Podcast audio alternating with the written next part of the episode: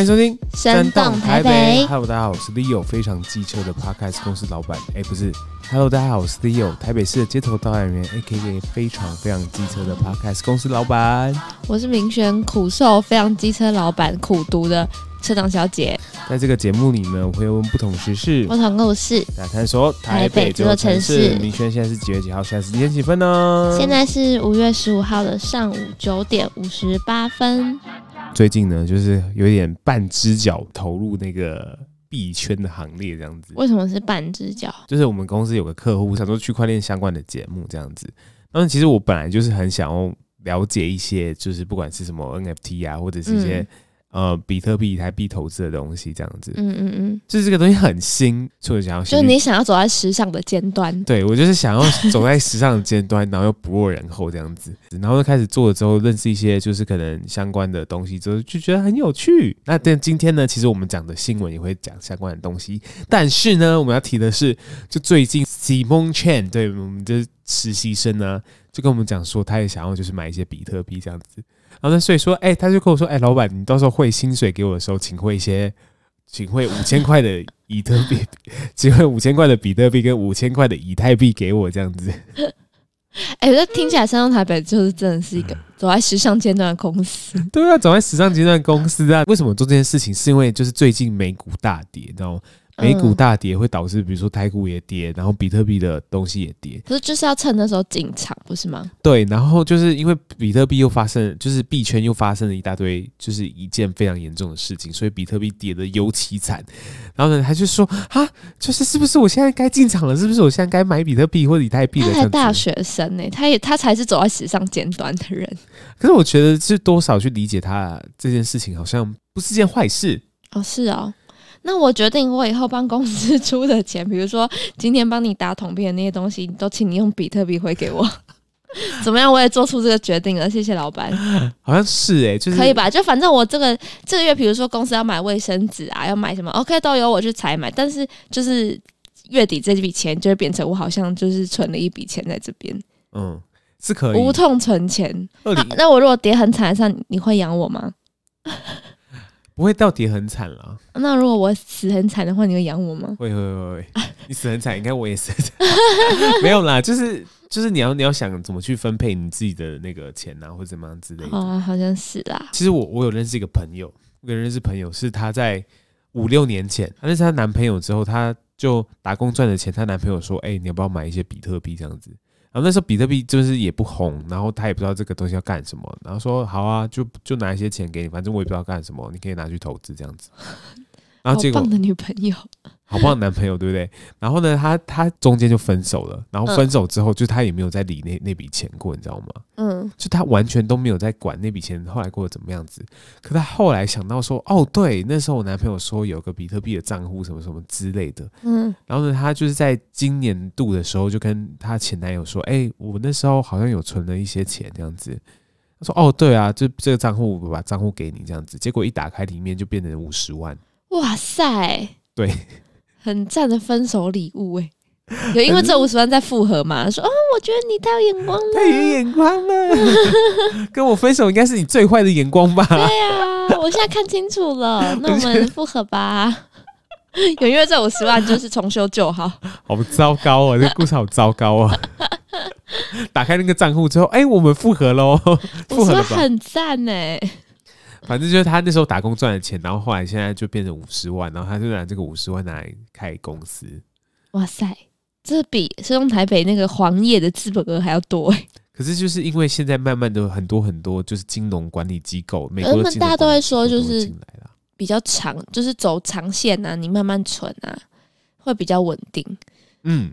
应该应该是这样子，就是虚拟货币跟美股投资这样这样的东西好了。嗯，就是美股投资现在它是一个非常非常成熟的市场。嗯，虚拟货币它在慢慢趋向成熟的市场，就是你可以一个币的诞生从无到有这个过程，如果你可以参与的话，你可以参与从它零点一块一直涨涨涨涨涨到就是十块、二十块、一百块的概念。那这虚拟货币是每个人都可以发吗？啊、呃，其实就是声动台北，如果要发虚拟货币也可以。那你请发明宣币、米币，好像可以，对吧？然后它就是从零点一，然后变到以后大概一百啊。可是要有人买啊，会有人买吧？就是货币为什么要有价值？就是有人相信它的价值哦，就是那就是 NFT 的感觉。等下不行，嗯、我们再聊下去。这里今天快要变成今天，今天新闻台北要转型，因为财经节目。好，Anyway，这个东西有点太复杂了。那我们不是，我是想到肖可欣真的是连讲货币都一定要讲到价值啊，什么什么这种东西，我觉得好烦哦。明领 真的超烦。还好吧，跟你相处这一年多来，我已经听太多“价值”“价值”“价值”“价值”这两个字，就这个词在你嘴里面出来，真的变得好没有价值哦。这个词，我的价值变得很没有价值，对，好烦。哎、欸，不一定啊，说不定我之后变成那个啊蓝钻讲师啊，就相信你的价值。听起来你好适合做直销，请去，请去，不用再投资什么币了，也不用再做神农台北了。不要卖他们，让他们跟你买。好了，谢谢，我们当然马上进入今天的新闻时间。李宁周报。好，今天新闻呢就直接连接到就是我刚刚讲的事情啦。好，史上第一本共编的中文词典《Mainverse 第二宇宙词典》将发行两千一百颗词汇 NFT，和十位台湾作家一起完成元宇宙小说，透过定义小说中的词汇方式，赋予元宇宙文学作品一层新的定义。不止免费铸造，还可以永久保存。究竟文学跟区块链能有什么火花呢？你今天很活泼。NFT 前阵子就是很红很红，然后就是很多人都很关注。嗯那可是就是很多社群的人都想说，哎，NFT 这个东西到底要怎么做？然后实际上面，就比如说那个什么诗源盐酥鸡是诗源吗？就是有个盐酥鸡的店，他们出就是 NFT 这样子。真的假的？我不知道他们有出 NFT 哎、欸。然后反正买他们 NFT 的话，就可以换他们的可能一整份的盐盐酥鸡或什么之类的。Anyway，听起来超这个成本超低哎、欸。不是，可是他们 NFT 说不定可以卖的很便宜很便宜啊。对啊。嗯，可是它上架已经大涨了一百三十四倍哦，是吗？对啊，我现在看到了，好扯哦。反正呢，就是 NFT 这个东西最近就是已经过了那个就是大涨的时刻啦。嗯，可是我现在可以老实先跟大家讲个结论，现在市面上百分之九十五不九十九吧的 NFT 都是垃圾，真的是自己想出就出的那一种。对，就是你可能不知道他为什么要出这个，然后就是就是。就是不知道为什么买，我不知道为什么买这个买这个有什么价值这样子。可是你不觉得其实它这种感觉跟出赖贴图很像吗？嗯，就是那时候赖贴图刚出的时候，就是只要你可以把你的贴你做的东西变成赖贴图，就是会被看见，就大家就觉得哇，你出了一个赖贴图。可到后面人人都可以出赖贴图，就开始一堆废贴图啊，超废。就是可能我只是想要搞我隔壁同学，我就把我隔壁同学的丑照出一款赖贴图，可是就是但是没有人买。就至少赖赚钱嘛，对吧？可是就是这个中间，其实就衍生了很多问题。说，其实我觉得有很多 NFT 还是非常非常良善的，就是像你刚刚讲说是赖贴图，嗯、就是有些插画家会想。有些插画家想要呈现自己的作品那个方式，你说自己呈现自己作品的价值吗？对，自己呈现自己作品的 value 的时候，就用 NFT 来呈现。可是就是有些就是有心人士就觉得说，哦，NFT 好像很红，然后我来这边炒一波热潮这样子。哦，也有人说是那种要赚粉丝钱啊什么的。对，就是之前就是有非常多网红就推荐一些 NFT，或是他们自己出 NFT，然后后来就是没有很好的去处理它这样子。嗯嗯，对。今天呢？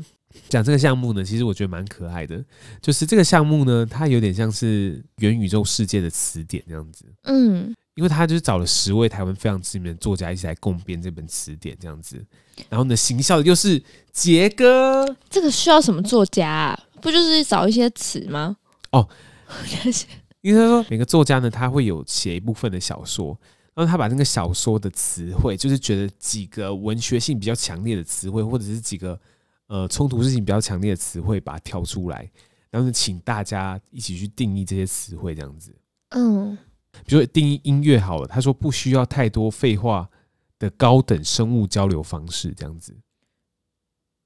你说就这一句话，嗯，定义的音乐，你买下来，你就可以去决定音乐是什么。嗯，例如我唱歌的声音就是一个音乐。对。我唱歌的声音是音乐这样子，所以在这本词典里，或在元宇宙世界里，音乐就是你唱歌的声音这样子。所以，比如说你唱你肖可欣唱歌的声音就不叫音乐。对。你们这些人好有钱，好无聊。然后就比如说，就比如说鲁蛇，有人定义鲁蛇就是正在注视此段文字的你。你们真的好无聊哦，这根本就是花钱写梗图而已啊。然后短，有人定义短，他说短的定义是相对的，如果跟我比，大家都是短的。那重点是会看得到是谁写这个词的吧？对，就是你可以看到是谁铸造或谁定义这个词词汇的。那一个词汇只能有一个人定义吗？对，一个词汇只能有一个人定义。他总共发两千一百个词汇，那就是有些东西开出来之后，就是他们特别送给几个很有名的公司一起来做这件事情。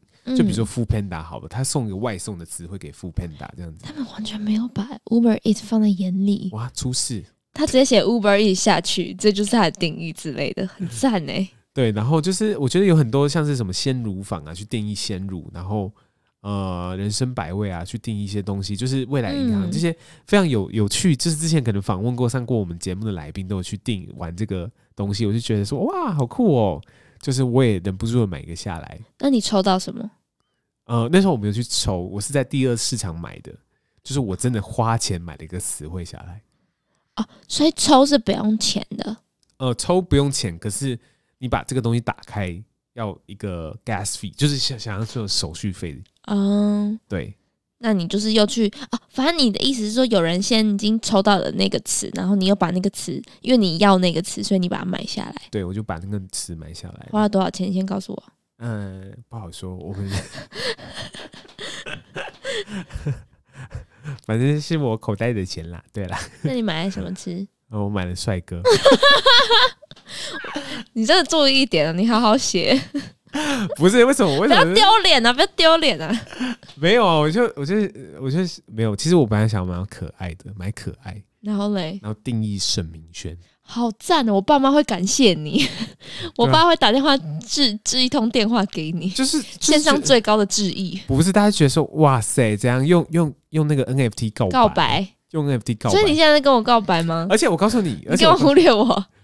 对，就明轩就可爱嘛，对不对？粉丝大家都觉得很可爱，大家只想要想要明轩的 line，就是觉得说理由是一个就是阻挡的障碍这样子。好，anyway，这个 NFT 就是这是两千一百个词汇被定义之后，他们就变变成一本词典。嗯，这本词典会实体的印刷出来。哦，你们真的好有钱，好无聊。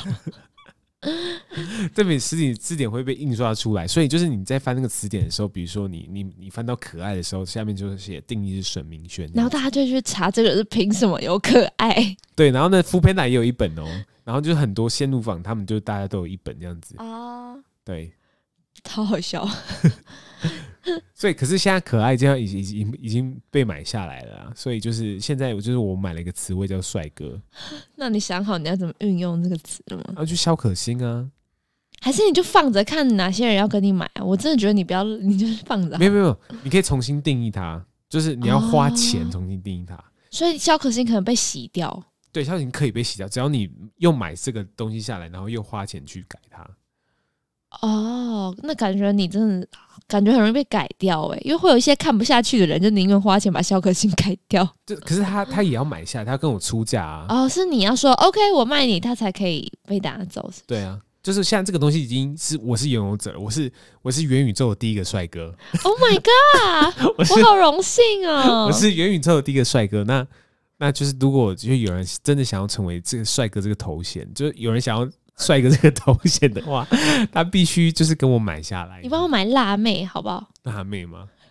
辣妹有吧？元宇宙第一个辣妹。对啊，元宇宙辣妹不需要奶太大，我就是要重新矫正你们这些男人的观念。好像是哎、欸，对吧？那我去找一下有没有辣妹。有的话我就买下来，我就写说不是大奶也可以辣，然后我的 IG 账号，对吧？我真的要矫正这个世界，不可以觉得奶大就是美。啊，买了算你你的钱，可是我定义，我说了算。好，可以。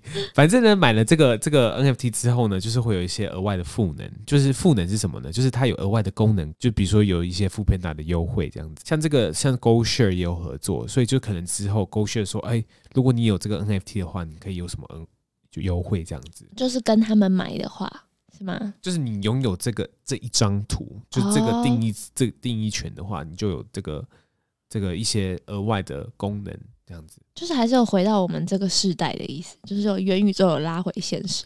没有，因为有些有些 NFT 就是 NFT 的世界很复杂，它是要吸引大家吧，某一种行销方式啦。对，我觉得我觉得它是一种某一种行销方式，就是如果要整个讲起来，就背后是怎么运作，什么什么之类的，它会很复杂。嗯，可是就是有些 NFT 的价值是可能它的额外可以做的东西，有点像你可以把它想象成一种 VIP 券的感觉哦。对，就是在虎航哦，虎航在五五天前出了自己的 NFT，卖很好，不是吗？卖很好吗？我记得卖蛮好的啊，因为我一直看到，就是它一直有新有一直有广告出来。这个虎航 NFT 很有趣，是它只出了二十个，嗯嗯，它就出了二十张 JPEG 的图，没有啦，反正就出了二十个那个虎航的 NFT。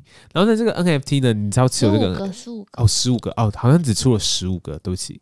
但是你只要拥有这十五个 NFT 的时候，它有个额外的赋能，额外的功能就是你可以去。参与就他们交际的过程，交际的过程，交机哦，就是好像把飞机交给台湾虎航的时候，会有个啊，对，最近那个 Airbus 三二零要进来，NEO 要进来，嗯，他就可以去免费去参与这个过程，然后呢会获得就是十八个月就是免费无限搭乘，无限搭乘虎航的资格哦。可是我觉得这个十，他他他一张卖好像十几万吧？呃，我我刚刚去查了一下，他现在结标最高价是四十三点六万，四十三点六万。嗯，哇，那他其实就是放那只老虎去各个地方的图片，这样。对，可是就是如果你是相信虎航，就是你是虎迷的话，就你是虎航迷的话，你就觉得啊。这好荣幸哦！我一定要买一张下来。好像是哎、欸。其实我觉得虎航的它的品牌的概念没有那么到那么强烈。你想想，就是如果像是那个很红的星宇好了。对啊，如果是星宇，一定是脑粉。对不起，我就是看不起星宇脑粉。对，星宇星宇，我觉得就是真的是粉比较多，或是长荣他们的粉就是非常非常的多，就是脑粉啊。那我只要出五个就好了，五个我只要一张卖二十万。这样子哦，我觉得这种感觉有点像是限量的纪念商品的感觉，限量纪念商品 VIP 券这样子。对对对对。可是这个东西很有趣哦，这个东西虎航的这个东西哦，就是你买下来之后，你可以再卖出去。嗯。可是我觉得其实是差不多的概念，只是一个可能比较虚拟。就像就像比如说限量悠游卡好了，也是你买进来之后，你可以在高价卖出去啊。嗯，可是这个不一样的地方是哪里？你知道吗？就是每次被交易出去的时候，这个铸造方台湾虎航都可以抽十趴的手续，十到二十趴的手续费。哦，难怪大家都要一直出 NFT。就是我今天十万卖出去，卖二十卖一百万好了，我就可以再抽十万走。嗯。然后呢，这个一百万哦，一百万的东西，我再卖给别人一千万，我就可以再抽一百万走。就每次交易的时候，台湾虎王都会赚钱哇！所以我只要出限量的 NFT，然后在这个市场里面一直把它炒炒作这样子，大家一直交易来交易去的话，我就可以透过手续费赚非常非常多的钱。我就看新宇要怎么赚呢、啊？现在开始攻击。可是确实啊，我觉得，我觉得，我觉得这个东西就是 NFT 这件事情，或是我们之前很讲很久讲的就是 Web 三点零的东西是。很多品牌商一直在想说，到底我们要怎么去做这件事情？这、嗯、样是，所以如果它跌到很低很低的话，就不会再出了这个东西，对吗？没有跌到很低很低，它就会放在那边呢、啊，这样子。可是就是有时候有些东西，大家就是卖一个信仰值啊，嗯，对啊，就是你相信这个东西有价值的话，你就会买着这样子。所以跌就是没有人要买，嗯，就是它要不就是你相信它，要不就是它有非常强的赋能。不是，因为我刚刚在想说你在讲，我就听听，好有兴趣哦，我就边查资料，我想说来看一下台湾有什么很红的 NFT 好了。然后第六名是罗志祥，罗志祥出来一个 Lion Heart，然后呢，他在三月三十一公开贩售，那卖了大概七千，他贩售的总额是七千三百个，但是呢，他现在就是下跌，现在一直在跌，然后跌至零点二以太，然后官方就说跌破零点一的时候要全数买回。有点可怜，不不会啊，还还行啊，零点二以太，零点二以太大概是多少啊？零点二以太大概是两万呢、欸。哦，是哦，一张是大概是两万，可是现在现在以太币有跌啦。对啊，嗯，好可怜哦！我现在就在看，就是大家出什么啊？馆长也有出哎、欸，好、哦，馆长也有出啊。可是我现在看到最后，最就是从前面往后看，我觉得最酷的，看起来比较有你所谓价值这个东西的，是谢和弦哎、欸。我觉得他出了一个大麻合法化的一个 NFT，嗯，还蛮酷的。没有，但我不知道他要干嘛。你知道，大谢和弦出这个 NFT 真的是风暴，就是一定很多人买吧？不是不是他，你知道他拿什么当那个 NFT 的图吗？就是 NFT 大麻。NFT 你要你要一个图吗？就是大麻的图案啊，不是吗？哦，没有，他第一次尝试出的 NFT 是有一次，你知道 Toys 吗？反正就是有一个、哦、有一个呃有一个就是因为可能贩卖大麻，然后被抓进去关的网红，知道实况组，然后他在跟 Toys 的直播上面抽烟吧，嗯，然后抽我不知道是抽烟还是抽大麻，反正抽任何东西，然后他们把他们抽烟的这个东西的。的直播截图做成 NFT，低成本，低成本，超低成本，好赞哦！可是就有人说，看这个真的是好好狂哦，就是我就是纯粹想支持谢和弦，看就是谢和弦这个名字，或是 Toyz 这个名字，就是不值，就是这些钱，很酷哎、欸。所以就是有很多人去支持他们这样子，所以现在好像唯一卖的比较好，就是真的是第一名，好像就是谢和弦。对啊，没有啦，其实他第一名写的是周杰伦啦。哦，周杰伦对啊，对啊，周杰伦就是毋庸置疑啊，应该都不用说了。嗯，你看今天我举这个新闻，他是其实找一些文学家，然后再出就是 NFT 这件事情。嗯，就是现在默，就是渐渐的会有一些人去接触到这些事情。嗯，就是有点有点有点像是当初 Clubhouse 或是任何东西兴起的时候，都是有一群就是可能创业者、创业家领先先驱者去发现这件事情。然后开始很很有名的人进来，然后有名人进来之后，慢慢影响到其他就是小市民，就是市民，就是说，哎、欸，这个东西很有趣耶，我想要了解一下，这样子啊，就好像它传播的途径好像就是这样子，对吧？所以你现在就是先驱者。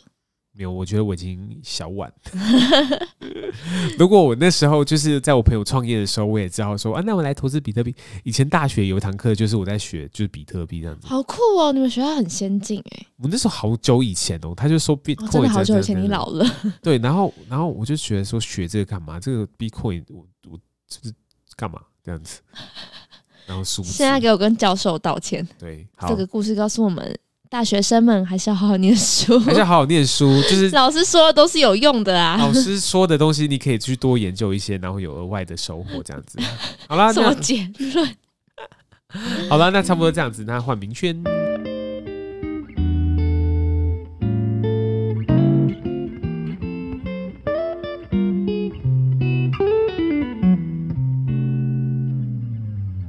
华视又出包，被曝称陈建仁美副总统，网友全傻眼。前副总统陈建仁十二日受邀代表台湾政府出席由美国举办的第二届全球新冠肺炎高峰会，但却被网友但却被脸书网友抓包。华视在做相关报道时，竟将陈的头衔误植为美副总统，引发网友热议。大家直呼连出多次包实在太夸张。详情如何？目前尚待华视回应。没有，这个新闻其实是在四月二十三号，我原本要更新的这一集，就在那一次那一周，其实我们是没有上片的，就是那时候是没有上的。那因为后来，但后来就是最近华视又出包了，所以我就想说，哎，这个新闻又可以翻出来再跟大家讲一次，就是帮大家恢复一下记忆。其实，在四月二十号的时候，华视那时候就是一直在出包，它就是在那个新闻跑马灯的字幕的时候，一直出现一些很轰动人心的一些字幕。比如说像是什么新北市遭共军导弹击中，然后什么战争有爆发之余，或是讲说什么中共开始备战啊，然后我们的总统在发布紧急命令，所以在家里看电视那种，就是阿公阿嬷他们看到这种字幕的时候都会很恐慌，因为他们的消息来源就是新闻，所以看到的时候他们都会很紧张。然后后来呢，后来这件事情就这样过了，然后。华视就只是单纯惩处了八个员工，就只是说哦，他是误植这些字幕。然后后来呢，隔了几天，四月二十三号的时候，华视又快讯又打了什么大屯火山爆发，然后台北下拳头的大冰雹。可是就是其实根本就没有这些事情。所以后来呢，呃，华视的代总经理就是陈雅玲，他就跟董事会请辞。之类的，反正就是这一次在出包写说哦，就是陈建仁是美国的副总统，就是第七次出包。可是我跟你讲，嗯、我那时候看到这个新闻的时候，我就是觉得说他应该是员工想要弄上面的主管，我自己的觉得啦，就是因为他都说那是误植。可是，比如说物质，如果你只是错一个字，比如说大屯火山，你打成太屯火山，这种你就说我是物质，我觉得合理。嗯。可是你要打出大屯火山爆发，台北下拳头，这个一定要打出来的吧？嗯。就是不可能是物质。所以后来我就觉得说，应该是员工想要弄那上面的人，欸、好像是哎、欸。可是我后来就是跟就是我朋友讨论，然后我朋友就说，他觉得就是他们想要换一批人，所以不搞点事情出来。就是没有办法把这些人换掉，嗯，所以就是才故意要弄这个东西，这样子。说这个是派系纠纷，就是他对他就是一个操作，因为那时候好像刚好碰到，就是前阵子不是很一直在吵说中天被关台嘛，嗯，但中天被关台之后，就是五十二台的新闻台是空的，所以中天其实新闻台就移到 YouTube 上去播嘛，然后后来就有人在质疑说中天被关台，因为后来华视新闻台就进了五十二台。所以有人就在讲说，就是是不是有关关在相相互的包庇这件事情？对。可是我印象中华视是算是公共媒体，嗯，就是它不应该有颜色之称。我对华视印象其实不差，我也不差啊。我还印象中，嗯、呃，因为其实我是念世新的，然后我们学校有一堂必修，一定要修的校必修就是媒体试读。嗯，就是老师，就是每个学生来到世新，你不管念什么系，你都要有一定的媒体素养。嗯，对，所以我们要上媒体识读。然后我对华视印象其实蛮好，是因为那时候老师其实就蛮明着点说，比如说某几台它就是偏绿，某几台是偏蓝。然后老师那时候就讲说，哦，我们台湾的公共媒体其实除了大家都知道的。公式之外，就是好像华视也算是，嗯，就是偏公家的，所以他讲的话会比较中立一点，但同时他们的收视率就会没有那么好，因为大家都会看自己想要听的声音。比如说家里如果是蓝的，可能家里就会有比较偏好的，比如说像中天等等的。所以我就记得我好像大学毕业的时候吧，那时候华视的 Facebook 他们发了一篇文章，就说他们其实有在努力往。公共媒体这个地方去前进，就是他们会说，比如说他们会开始做一些国际的相关报道啊，比较深入的报道，然后就说他们已经很努力在做，不要有任何偏颇的报道，请大家多多看华视。然后我那时候还分享了那篇文章，说现在起大家一起看华视吧，这样。结果后来就去查了一下华视的故事，就发现好像就是哦，就是嗯。他其实一开始就是，他是华视是台湾的第三家电视台，对，一开始是教育部跟国防部还有一些企业界的人士他们去投资成立的，所以跟台湾电视台，台湾电视台就是台视嘛，台视跟中视就是老三台，现在都是台湾公共广播电视集团的一员，它是它它是属于公共电视集团，但是它现在里面有民间的股份，OK。对，所以因为它的就是因为这个架构的关系，它就不一定是一个很公共的媒体，嗯、因为它就变成是一个民营的媒体。对对，因为因为正常的民营媒体的后面都会有一些财团去支持。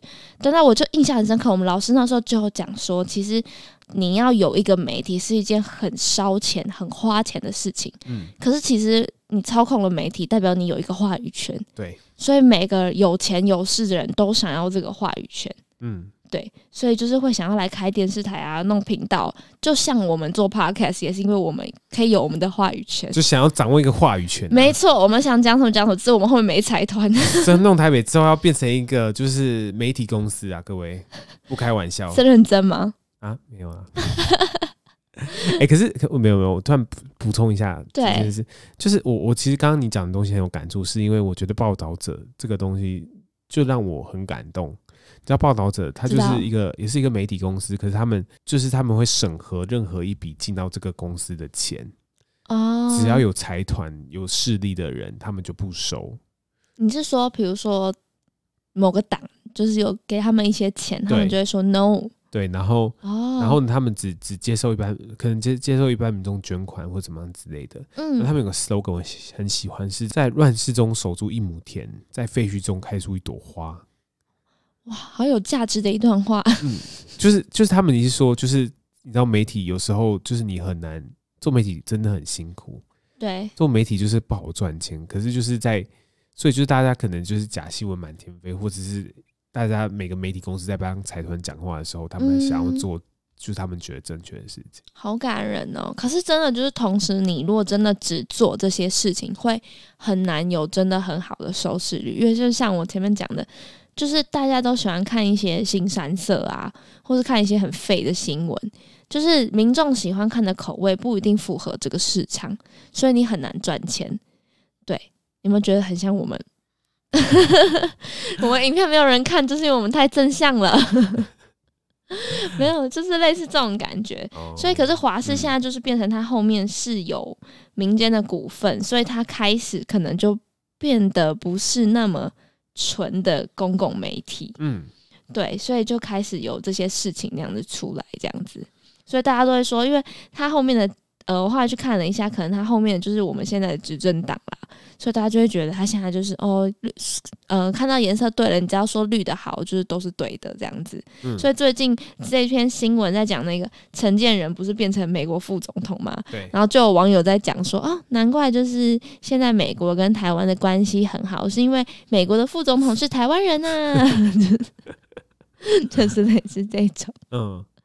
可是，可是我觉得蛮，嗯、呃，我不知道是不是因为华视一直出包嘛。然后其实昨天前几天就是那个他们的董事长有写一封信给他们的同仁，嗯，对。然后我看了，我不懂，我不我不确定这个是不是又是一个媒体操作。可是我觉得他讲的蛮好的是，是他其实整个新闻的整个信的全文是在讲说，哦，我们新闻部又出包了。他只是觉得很遗憾，因为他也不知道要讲什么。